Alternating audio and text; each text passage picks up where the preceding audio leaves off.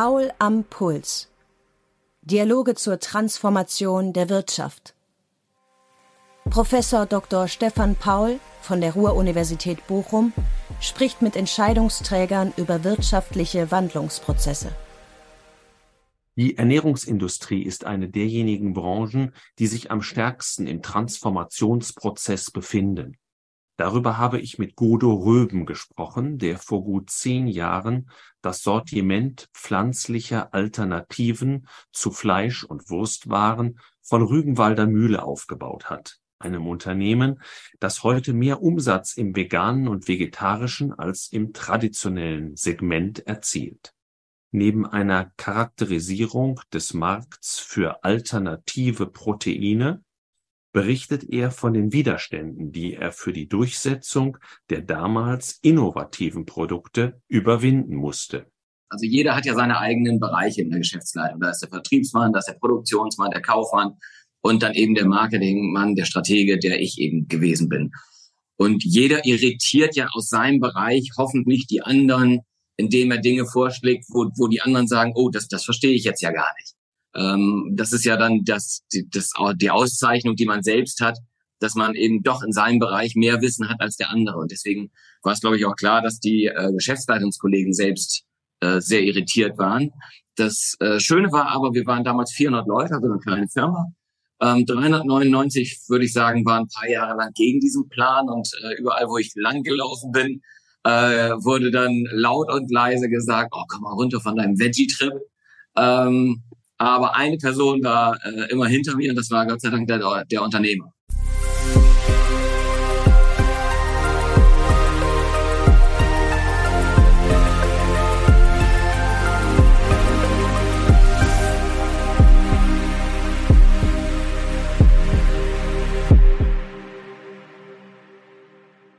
Ja, lieber Herr Röben, herzlich willkommen bei Paul am Puls. Ähm, Im Mittelpunkt unseres Podcasts stehen ja langfristige wirtschaftliche Wandlungsprozesse. Heute möchte ich mit Ihnen gerne über die Transformation unserer Ernährung sprechen. Heutzutage sind vegetarische, sind vegane Wurst- und Fleischwaren auch im Supermarkt für uns selbstverständlich. Wenn wir zehn Jahre zurückgucken, waren sie es beileibe nicht. Mittlerweile sagt man, gilt der Fleischersatz auch so als Tesla der Ernährungsindustrie. Jetzt gehören Sie ja zu den wenigen Menschen, das muss man sagen, die nicht nur ein einzelnes Unternehmen, sondern nahezu eine ganze Branche disruptiert haben, wie es so schön heißt. Meine Frage ist, wie kamen Sie 2011 auf die Idee bei der Rügenwalder Mühle, da waren Sie ja 16 Jahre schon Marketingleiter, pflanzliche Alternativprodukte anzubieten? Ähm, das hat damit zu tun, dass ich äh, mein Leben lang in diesem Unternehmen gearbeitet habe, dass ich direkt von der Hochschule da gestartet bin und da gab es noch nicht mal eine Marketingabteilung, geschweige denn Forschung und Entwicklung, sonst was. Ähm, das habe ich dann nach und nach alles aufgebaut und meine Denke war immer in äh, Generationen und nicht in Quartalszahlen. Also ähm, anders als, als vielleicht viele CEOs so, so einen Laden führen. Die denken an ihre drei Jahre, wo sie da sind. Ich habe eher daran gedacht, was passiert jetzt mit der nächsten Generation, die das Unternehmen führt. Das Unternehmen war sieben Generationen oder sechs Generationen schon alt, knapp 200 Jahre. Und ich hatte mit dem ähm, Großvater in Anführungsstrichen, der hat mich eingestellt, mit dem Vater habe ich dann 25 Jahre zusammengearbeitet. Und ich habe mir Gedanken gemacht, was passiert in den 30 Jahren, wo der Junior dann das Unternehmen führt. Und wenn man dann nach vorne blickt, 2010 damals, konnte man viele Dinge sehen, die ähm, schwierig werden im Fleisch- und Wurstbereich. Nicht die nächsten ein, zwei, drei Jahre, aber in den 30 Jahren, wo er dann das Unternehmen führen würde. Und äh, daraufhin bin ich darauf gekommen, dass wir im falschen Geschäft eigentlich unterwegs sind und raus aus dem Tier müssen. Ähm, und welche konkreten Punkte das waren, da können wir ja wahrscheinlich gleich auch drauf kommen. Genau. Aber Sie haben jetzt nicht, wenn ich das so sagen darf, lehrbuchmäßig so eine richtige umfangreiche Marktforschung betrieben, oder doch? Marktforschung gehört dazu und ich äh, äh sage auch immer meinen lieben Kollegen, äh, verlasst euch da nicht immer so drauf. Also die Marktforschung soll einem äh, das Bauchgefühl, was man hat, wenn man in einer Branche lange drei, drin ist, ähm, bestätigen oder nicht bestätigen. Oder manchmal oder ganz oft habe ich mich dann auch gegen die Marktforschung entschieden. Ähm, aber die hilft durchaus, ähm, sollte man also auch mit, mit dabei haben, aber auf keinen Fall sich nur auf die Marktforschung verlassen. Also dann könnte es ja jeder. Also diese Zahlen in Marktforschung kann ja jeder kaufen und dann hätte ja jeder in den Veggie-Markt einsteigen müssen. Und ich glaube, richtige Innovationen passieren nicht durch Marktforschung. Hatten Sie nicht die Sorge, dass man gerade bei einem damals gut 170-jährigen Wursthersteller Paradeprodukte sind, Teewurst, Pommersche Leberwurst, das Thema Fleischersatz für ganz unglaubwürdig hält? Nee, hatte ich keine, keine wirklichen äh, äh Probleme. Ich habe natürlich darüber nachgedacht, ähm, dass das ähm, ein wenig die Menschen irritieren könnte. Wie, wie beispielsweise, also man kann das jetzt gar nicht mehr richtig nachvollziehen. Vor zehn Jahren war das ein ganz anderes Thema als heute. Heute ist, also ich sage auch nicht Fleischersatz, wir sind ja keine Ersatzfirma da gewesen, sondern Fleischalternativen.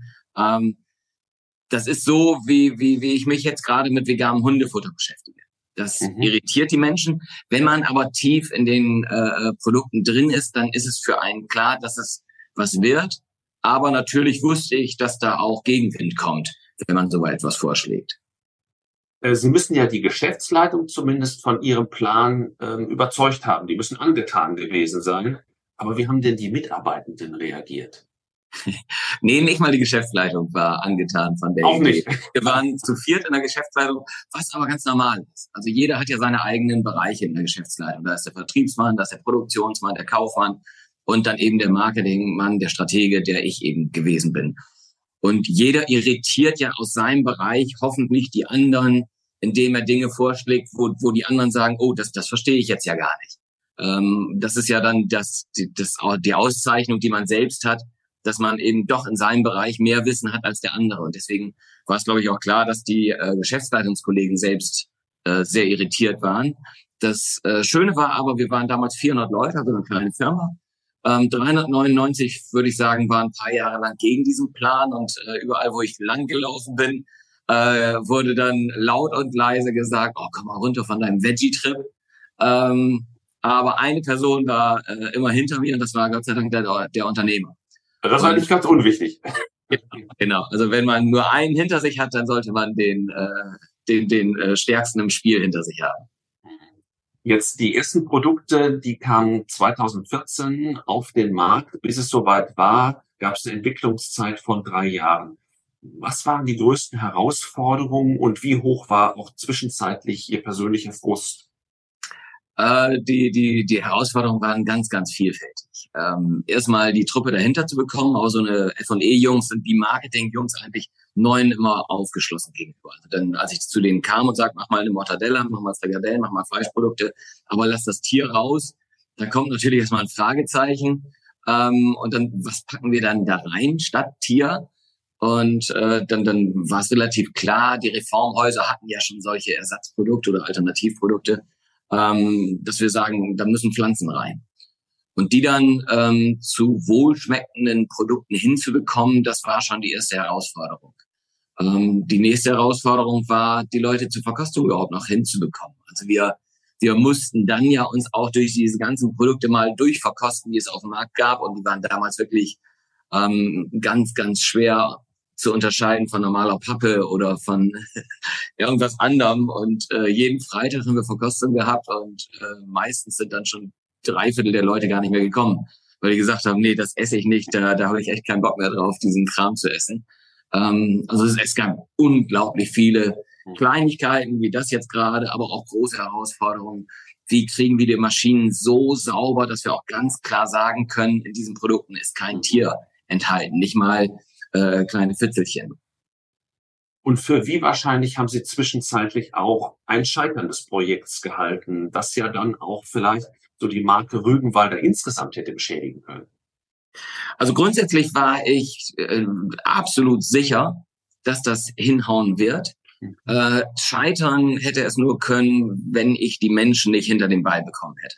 Also dass die das dann wirklich ähm, ich will nicht sagen boykottiert hätten, aber dass die da keinen Bock zu haben. Und, und da sieht man, dass man jeden Einzelnen in einer Firma braucht.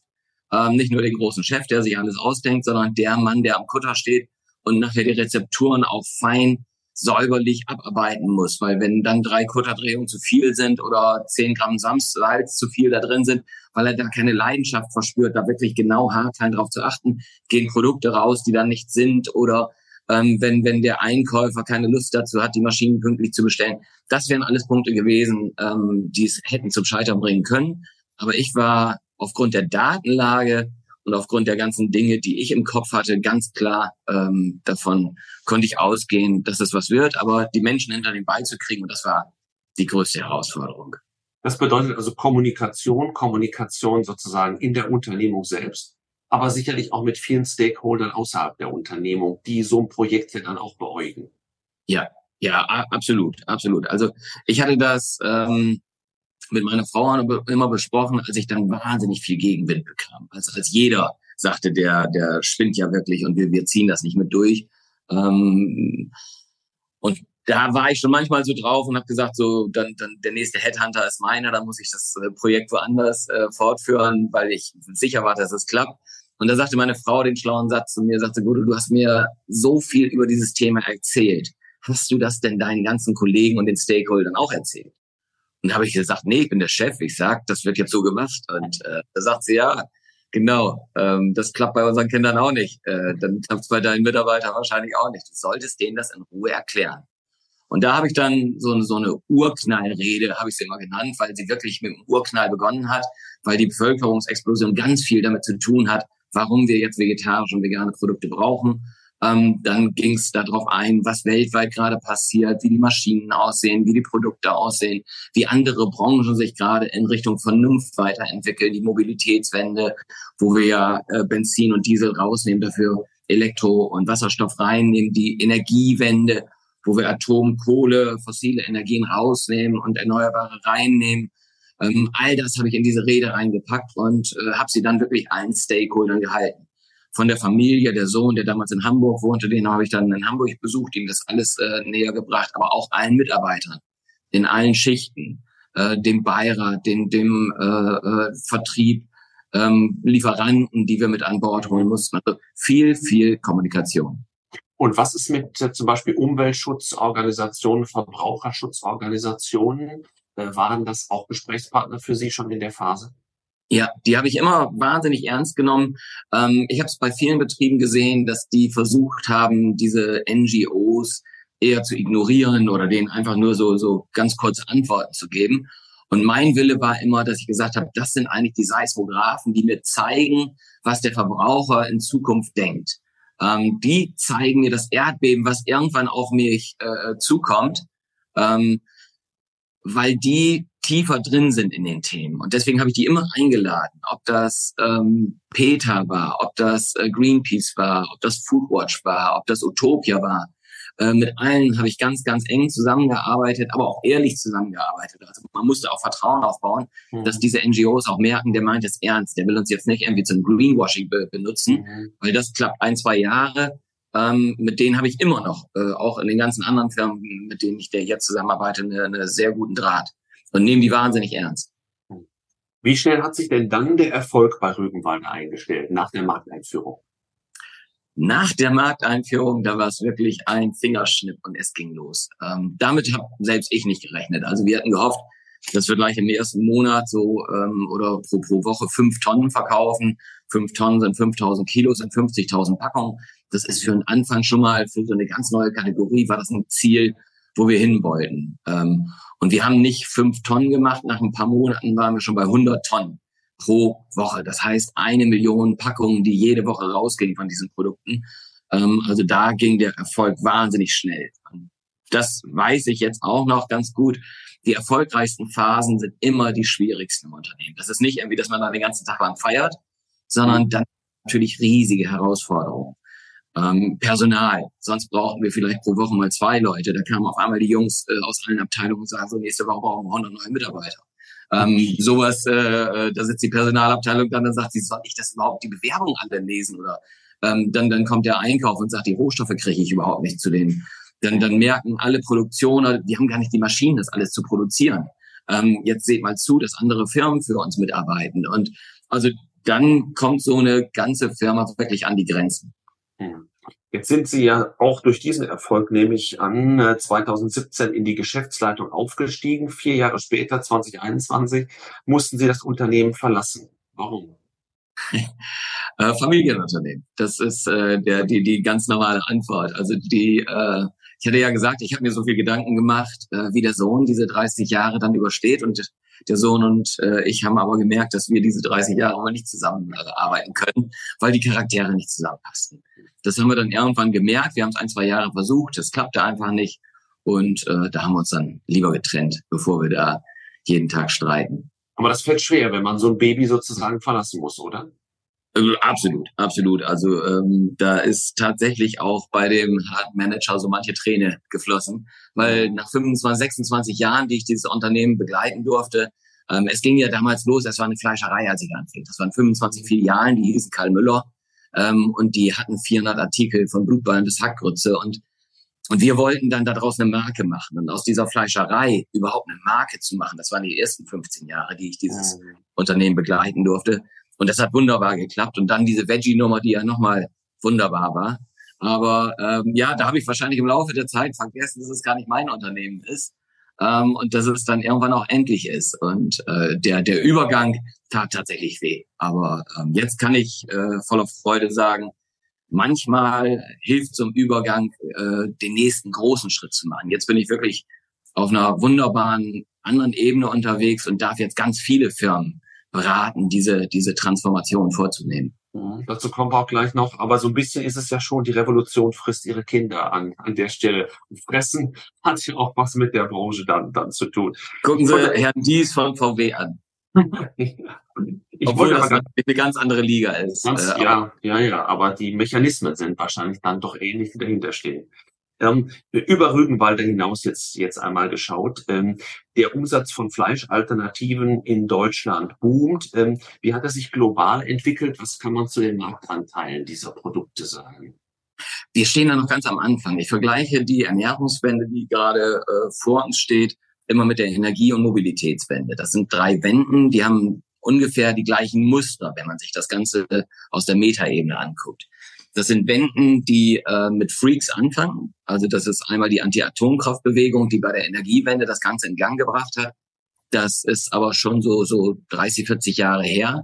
Und so eine Wende dauert immer so 50, 60 Jahre von den ersten Anfängen bis, okay, wir sind jetzt bei den erneuerbaren Energien vielleicht 20, 40 komplett unabhängig. Ähm, das ist bei der, bei der Ernährungswende fing das dann nicht mit der Anti-Atomkraftbewegung an, sondern mit den, den, den Freaks, die diesmal die Veganer waren wo man gesagt hat, was wollen die denn, spinnen die? Und dann geht's von den Freaks in die Masse irgendwann. Dann ruckelt das überall während der 50 Jahre. Das sieht man gerade bei, bei der Energiewende. Weil wenn man neue Dinge in Gang setzt, große neue Dinge in Gang setzt, dann macht man natürlich auch viele Fehler. Weil diesen Weg ist noch keiner gegangen. Und äh, das merkt Herr Habeck jetzt gerade, glaube ich, äh, an allen Ecken und Enden.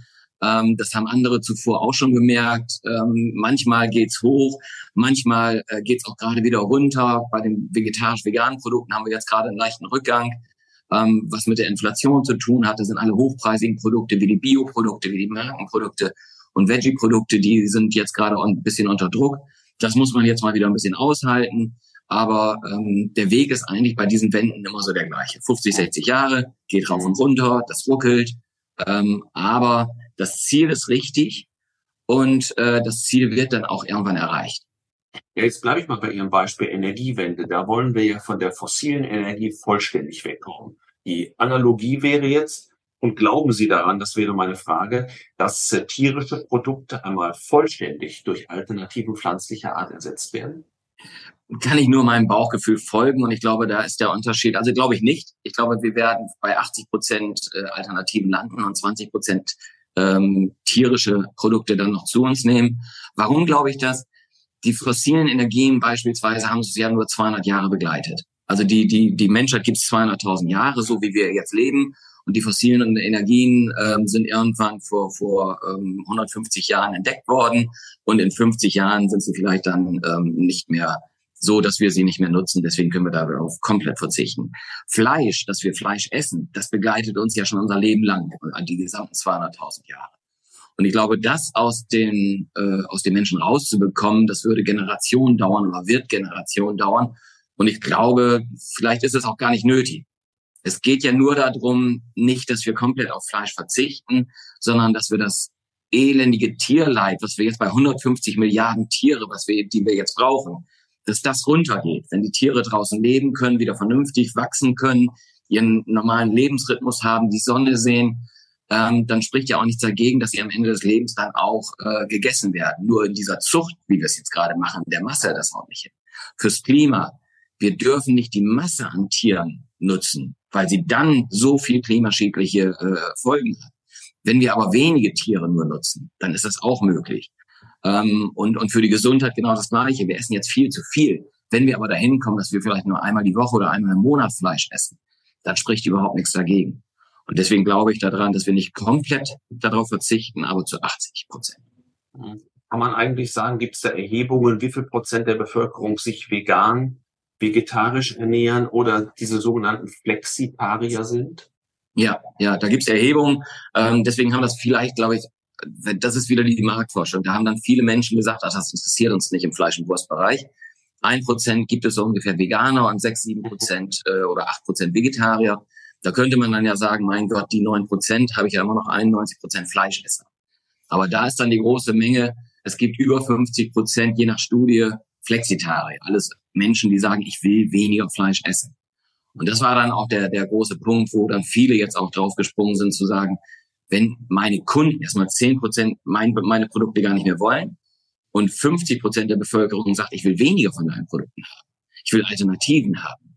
Daher, deswegen ist da gerade ein unglaublicher Schwung in der gesamten Branche weltweit von den Vorlieferanten, von den Bauern, von äh, äh Maschinenlieferanten, Gewürzlieferanten, alle springen auf das Thema alternativen Proteine, weil es so groß wird. Und der Klimaschutzbeitrag sozusagen der veränderten Ernährungsgewohnheiten, hat man auch da irgendeine Möglichkeit, das konkret zu beziffern? Leuchtet ja sofort ein, dass das eine zum anderen beiträgt, aber kann man das auch quantifizieren? Ja, da sind wir ähm, im, Austausch. Ich bin ja auch im Bundesverband der alternativen Proteine im Vorstand, äh, arbeiten viel mit dem ProVeg zusammen, mit dem Good Food Institut zusammen, aber auch mit der Politik zusammen, weil nur um zwei, drei Zahlen zu nennen, die Auswirkungen fürs Klima sind in der Tierhaltung höher als der gesamte weltweite Verkehr äh, das Klima beeinflusst. Also alles, was an Flugzeugen, Autos, Schiffen ähm, zusammengenommen hat nicht so viel Auswirkungen aufs Klima wie die Tierhaltung oder wie Lebensmittel. Und äh, das hat die Politik jetzt gemerkt. Beispielsweise in Deutschland und Europa merken wir, dass wir mit absoluter Sicherheit das anderthalb Grad Ziel nicht einhalten können mit den Dingen, die wir jetzt angestrieben haben, nämlich eben mit der Energiewende und der Mobilitätswende, sondern dafür brauchen wir jetzt auch die Ernährungswende, damit wir annähernd nur daran rankommen an die anderthalb Grad. Und deswegen ist die Politik jetzt auch sehr daran interessiert, ähm, das hinzubekommen, dass wir mehr alternative Proteine zu uns nehmen und nicht so viele tierische. Sie sind ja jetzt, Sie haben es vorhin schon mal kurz angedeutet, in anderen Funktionen tätig. Sie sind Aufsichts- und äh, Beirat ganz unterschiedlicher Unternehmen, auch von solchen, die man vielleicht so eher der klassischen Ernährungsindustrie zuordnen würde. Ich nenne mal so eine Privatmolkerei Bauer. Was ist Ihr Antrieb für diese Mandate? Der Antrieb für diese Mandate ist, ähm, wenn ich mich auch ganz viel mit Veganern oder Vegetariern unterhalte oder mit jedem, der, der das voranbringen will und dann sagt, ja, aber die Nestle, das finde ich jetzt ganz komisch, dass die da jetzt auch mitmachen und Wiesenhof und solche Firmen. Und da sage ich, du, wir werden alle brauchen. Äh, worum geht's dir denn? Willst du jetzt als eine Person zeigen, dass du den anderen überlegen bist und dich vegan ernährst? Oder sind deine Ziele, dass wir das Klima retten wollen, dass wir die Tiere äh, das Tierleid äh, äh, runterfahren wollen äh, und, und die Gesundheit der Verbraucher verbessern wollen, dann brauchen wir doch die großen Firmen. Dann müssen wir doch alle davon überzeugen, diesen Weg mitzugehen. Was bringt es, wenn die Automobilwende von drei, vier kleinen Startups gemacht wird und die großen Automobilfirmen sagen, das ist mir doch egal. Also deswegen ähm, will ich auch die Old Economy davon überzeugen und das braucht man gerade nicht, weil die sind alle davon überzeugt. Die brauchen jetzt nur Hilfe, wie man es macht. Ähm, und das mache ich gerne um diesen Firmen äh, das hinzubringen. Beispielsweise ähm, ging es auch darum bei mir im Hundefutterbereich. Ähm, wo, wo, ich kann ja nicht alle Firmen äh, un unterstützen. Ähm, wo setze ich mich da ein? Mache ich das lieber bei einem kleinen Startup oder lieber bei der Old Economy? Und ich habe jetzt in dieser Zeit gemerkt, wo ich mit Startups und Old Economy zusammenarbeite, die Old Economy ist schneller. Also die kriegt den Hebel schneller umgerissen als die Startups. Das hört sich komisch an, weil man denkt, oh, Startups sind so schnell und so aber die haben ja auch ganz viele andere Probleme. Die müssen sich, da sind dann zwei, drei kleine, äh, nicht kleine, zwei, drei Gründer, die sich mit diesem Thema voller Leidenschaft äh, äh, nähern wollen. Die wollen zum Beispiel dann veganes Hundefutter machen oder veganen Fisch machen oder veganes Fleisch machen.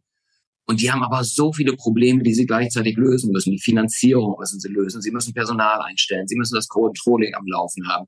Sie müssen sich Lieferanten suchen und, und, und. Und das hat die Old Economy. Also die sind komplett aufgestellt. Die sagen nur, jetzt muss ich diese neue Idee vorantreiben. Und deswegen äh, ist die Old Economy den Startups da überlegen ähm, und auch schneller, um viel an Menge zu machen. Und deswegen gehe ich in beide, beide Gremien, bin ja in vielen Startups auch finanziell oder auch als Berater engagiert, aber eben auch in der Old Economy. Und für diese Startups können Sie da vielleicht noch so ein, zwei Beispiele neben diesem veganen Hundefutter liefern, ähm, was Sie da gerade mit betreuen? Ähm, da bin ich bei Perfect, das ist veganes Ei. Da geht es darum, dass wir das Ei ähm, ersetzen durch vegane Alternativen. Die sitzen in Berlin, sind schon in der Gastronomie zu erhalten. Man kann wunderbar damit äh, äh, kochen und backen. Äh, also man kann tolle Pancakes machen, Rührei und was man so alles damit machen kann. Und die sind davor, jetzt äh, im nächsten Jahr auch in den Handel zu gehen. Dann bin ich bei Project Eden, das ist was ganz anderes. Da geht es um vegane Maschinentechnologie. Da haben sich ähm, die äh, zwei, zwei äh, leitende Mitarbeiter von Zalando und der My Müsli-Gründer zusammengetan und haben gesagt, lass uns das Thema mal ganz anders denken, weil die jetzigen Produkte nutzen ja alle die Maschinen, die die Firmen schon hatten. Also die Fleischprodukte machen das im Kutter und so weiter. Und wir gehen mal daran und gehen aus der Technik der Kleidung, also kommen eher vom Webstuhl. Wir äh, nutzen das ganz einfach ausgedrückt, kippen Proteine oben rein, also Soja, Kartoffeln, ähm, Kürbis, was auch immer, ähm, kommt oben rein. Das kommt in ganz dünnen Fäden dann raus, wird unter Druck dann zu einem Steak äh, äh, verarbeitet, zu einem Lachssteak verarbeitet. Man kann verschiedenste äh, Stärken und Mundgefühle damit dann hinbekommen. Eine, super spannende Technik, weil die normale Fleisch- und Wurstindustrie gerade an der, der Grenze steht zu sagen, ich krieg zwar eine Wurst hin, ich kriege eine Mortadella hin, ich kriege vielleicht auch einen Schnitzel hin, aber ein richtiges Steak oder ein Kochschinken, also ein Stück vom Fleisch, das kriege ich noch nicht hin. Und da ist diese Maschinentechnologie äh, gerade dabei, sowas hinzubekommen. Ganz, ganz spannend, was da passiert. Oder ich bin aktuell bei Happy Ocean Foods. Ähm, die machen vegane Garnelen, veganen Thunfisch, veganen Lachs. Gerade wer Seaspiracy vielleicht gesehen hat, die Dokumentation über die Meere, ähm, kann ich nur empfehlen der sieht, dass wir auch im Fischbereich ein Riesenproblem haben. Und äh, das machen die Jungs dann eben von Happy Ocean Foods und gehen das Thema an. Und Stichwort Proteine, Sie haben es schon mal gesagt, Bundesverband der alternativen Proteine. Was muss man sich darunter vorstellen, auch unter diesem Stichwort New Protein Deal, den Sie fordern? Ja, das, das äh, ging da dabei. Ich war bei Rügenwalder ähm, dann eingeladen von der Deutschen Lebensmittelbuchkommission. Das hört sich komisch an. Das sind die Jungs, die die Namensgebung genehmigen oder verbieten. Mhm. Und da ging es darum, dürfen wir vegane Salami sagen, vegane Schnitzel sagen oder wird es verboten? Und müssen wir dann äh, vegane runde Scheibe auf Basis b -b -b sagen. Das muss genehmigt werden sogar. Das muss genehmigt werden, weil es gibt ja Leitsätze, wo man sagt, so eine Leberwurst muss das und das haben und eine Teewurst muss das und das haben. Und da gab es natürlich viele Verbände wie den Bauernverband, den Fleischenverband, die waren dagegen. Die haben gesagt, nee, die, die neuen Produkte, die müssen sich anders nennen, die dürfen nicht Salami sagen. Und da saß ich dann als Rügenwalder Vertreter und musste gegen diese ganzen Verbände kämpfen. Und da habe ich gesagt, das gibt's ja gar nicht. Da kommt ein großer Ernährungszweig, der wahrscheinlich äh, in ein paar Jahren einer der größten sein wird. Und der hat überhaupt keine Lobby.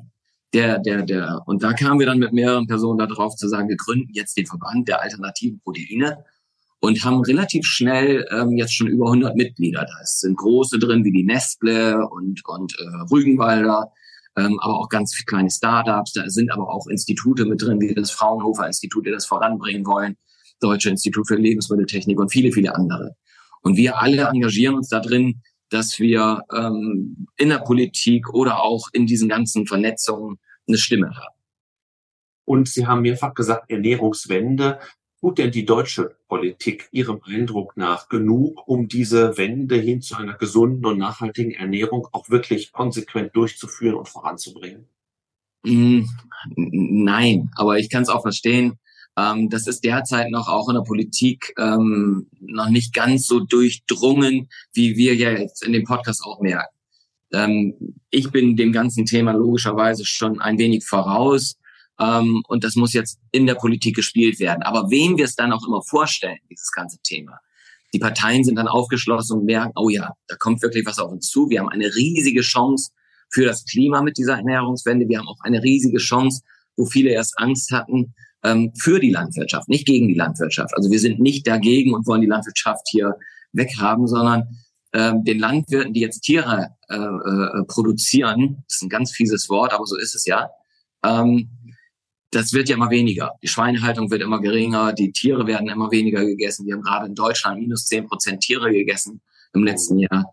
Und denen eine Alternative zu bieten, zu sagen, wir brauchen für diese neuen Produkte ja auch die Landwirtschaft. Ähm, das eben auch voranzutreiben, ähm, das bringen wir gerade der Politik immer, immer näher. Und äh, das grüne Landwirtschaftsministerium ist dem gegenüber sehr aufgeschlossen. Jetzt brauchen wir aber Geld. Ähm, wir wollen gerne so einen Forschungsstandort haben, wie die Holländer schon haben in Wageningen. Das ist eine ganz tolle Hochschule, die seit Jahren das Thema alternative Proteine voranbringt. Da sind die großen Firmen jetzt alle hingegangen mit ihren Forschung- und Entwicklungsabteilungen, ob das Danone ist, Unilever. Ähm, da sind äh, tolle Wissenschaftler. Also da hat sich so ein Hotspot in Europa gebildet. Und den müssten wir eigentlich auch in Deutschland haben. Sowas wollen wir voranbringen. Wir wollen gerne über das Thema Mehrwertsteuer mit der Politik reden und sagen, ist es richtig, dass Kuhmilch, die ja dem Klima nicht so gut tut, sieben Prozent äh, äh Mehrwertsteuer hat und die Pflanzenmilch 19 und viele andere Dinge. Also ja, die Politik hat das Thema jetzt aufgenommen. Nein, sie tut noch lange nicht genug für das Thema. Und man wird wahrscheinlich auch hier einen langen Atem haben müssen. Also wenn ich nochmal die parallele Energiewende sehe, Stichwort Heizungen, wenn es dann wirklich konkret wird für jeden Einzelnen, dann sind die Widerstände im Moment zumindest ja doch noch sehr, sehr groß. Ja, das, das ist eben bei jeder Wende so. Das ist, glaube ich, auch so eine Charakterfrage äh, auch an Ihre Studenten. Äh, wenn die zum Beispiel in solche Bereiche gehen wollen, da gibt es Gegenwind. Also wenn man die, die gewohnten Wege haben will, wo, wo Ruhe herrscht, äh, wobei ich sagen kann, eigentlich hat jede Branche jetzt gerade damit zu tun, eine Transformation durchzuführen. Also den ruhigen Bereich gibt es nicht. Ähm, aber in diesem Bereich natürlich gibt es da nochmal eine ganze Menge mehr Gegenwind, weil gerade bei der Energiewende, Mobilitätswende, Ernährungswende auch der Boulevard ähm, so richtig äh, den Gegenwind auch erzeugt. Halt noch zwei, drei persönliche Fragen. Wie gut gelingt es jetzt Ihnen selbst und Ihrer Familie nachhaltig zu leben? Lange nicht äh, so, wie ich es gerne möchte. Also das Wissen ist bei mir, und da, da unterscheide ich mich, glaube ich, gar nicht von den meisten anderen Menschen. Das Wissen ist da. Nur die äh, äh, Durchführung ist halt nicht konsequent. Also ähm, wenn ich zum Beispiel, ich bin hier auf dem Land in Brake, da gibt es keinen öffentlichen Nahverkehr außer ein paar Busse, die vielleicht mal irgendwann wegfahren. Aber wenn ich von hier zu einem Auftraggeber, der auch auf dem Land sitzt, beispielsweise in Versmold äh, fahre, dann fahre ich mit dem Auto anderthalb Stunden und mit der Bahn müsste ich dreieinhalb Stunden fahren. Mit dem Auto bekomme ich es jetzt hin, morgens hinzufahren, abends zurückzufahren. Mit der Bahn sehe ich sieben Stunden da gehe ich dann aufs Auto. Auch äh, ist ein Elektromobil und wird auch mit Ökostrom dann befeuert, aber äh, da bin ich nicht konsequent. Ich bin auch nicht konsequent, muss ich ganz ehrlich sagen, beim Fleisch. Also ich bin kein Veganer, ich bin kein Vegetarier.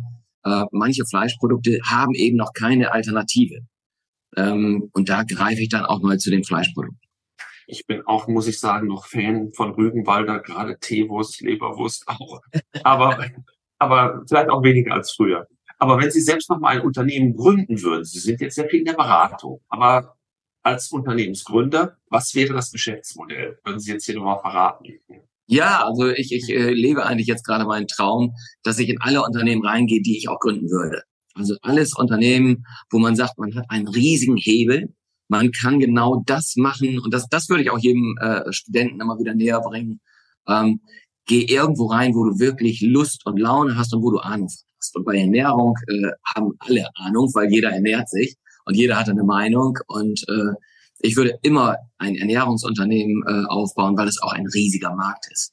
Ähm, und ein Zukunftsmarkt jetzt mit dieser Ernährungswende. Da kann man so viele Dinge jetzt noch machen. Äh, viele Bereiche sind gerade noch gerade angefangen, wenn man veganes Tierfutter anguckt, veganen Fisch anguckt, veganen äh, äh, Joghurt-Alternativen sind schon ein bisschen fortgeschritten, aber das ist noch so viel und da bin ich überall drin und deswegen ähm, muss ich gar nicht träumen, sondern das ist das Geschäftsmodell, was ich auch gerne. Und äh, Sie hatten es jetzt schon angefangen. Ich frage es nochmal dezidiert. Viele Studierende, die sich jetzt dem Berufsleben nähern, fragen auch in der Tat jetzt nicht nach der Branche, aber was sind denn so die wichtigsten Eigenschaften, um sich auch zukünftig im Berufsleben zu bewähren? Welche Antwort würden Sie da geben? Ähm, ja, so ähnlich, was ich gerade gesagt habe. Mach irgendetwas, wo du eine wahnsinnige Leidenschaft hast und äh, wo du auch mit deiner emotionalen Intelligenz arbeiten kannst. Es wird ja viel Veränderung auf uns zukommen, nicht nur im Lebensmittelbereich, sondern auch das Thema künstliche Intelligenz. Mhm. Und da sollte man jetzt auch schon immer dran denken, ähm, das wird ja jeden Bereich tangieren. Einige Bereiche bringt es voran. Also wir arbeiten jetzt schon, ähm, äh, wenn wir diese veganen Produkte bewerben wollen, äh, mit künstlicher Intelligenz. Also wir fragen dann ChatGPT, wie würdest du das bewerben? Was wären die Werbeslogans? In welchen Medien würdest du reingehen? Und da kommen gute Sachen bei raus. Ähm, aber die sind natürlich dann auch Standardantworten. Und diese Antworten dann noch ein bisschen zu befeuern, weil die Antworten sind gar nicht so dumm. Ähm, ich bin wahnsinnig überrascht, wie mhm. stark und wie gut äh, ChatGPT da ist. Selbst wenn man den äh, äh, die, die Frage stellt, entwickel mir mal eine vegane Brühwurst ohne Zusatzstoffe, ähm, wie muss ich die machen? Da kommen die Zutaten, da kommen die Schritte, da kommt genau das, was man alles machen muss. Und da muss man sich, glaube ich, aufstellen, dass man dann sagt, und ich mache genau diese Feinheiten, die dann diese künstliche Intelligenz nicht kann. Also erstmal in einen Bereich reingehen, wo man wahnsinnig viel Leidenschaft und, und auch Wissen hat. Und da dann gucken, ähm, dass man dann von der künstlichen Intelligenz nicht ganz beiseite geschoben wird, sondern dass man die da super nutzen kann. Also Veredelung sozusagen noch. Genau, da, da glaube ich, da wird es uns Menschen immer gebraucht, da werden wir immer gebraucht. Gott sei Dank. Ja kommt zur letzten Frage, die aber eigentlich gar keine Frage ist, sondern immer die Bitte um eine Satzergänzung. Wenn es einen Satz gäbe, der würde beginnen mit dem Begriff der Transformation, dann käme ein Gedankenstrich. Wie würden Sie ergänzen?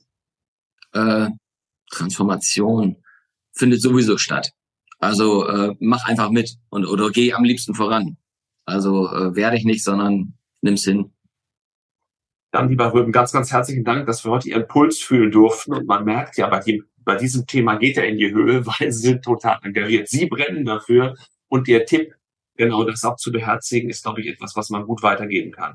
Herzlichen Dank, dass wir Ihre Erfahrungen teilen durften und viel Glück darf ich Ihnen auch wünschen für Ihre weiteren Aktivitäten, sei es einzelwirtschaftlich, sei es auf der politischen Ebene, denn das bringt ja auch die Gesellschaft insgesamt voran. Nochmal alles Gute, vielen Dank für heute. Vielen Dank, dass ich hier sein durfte.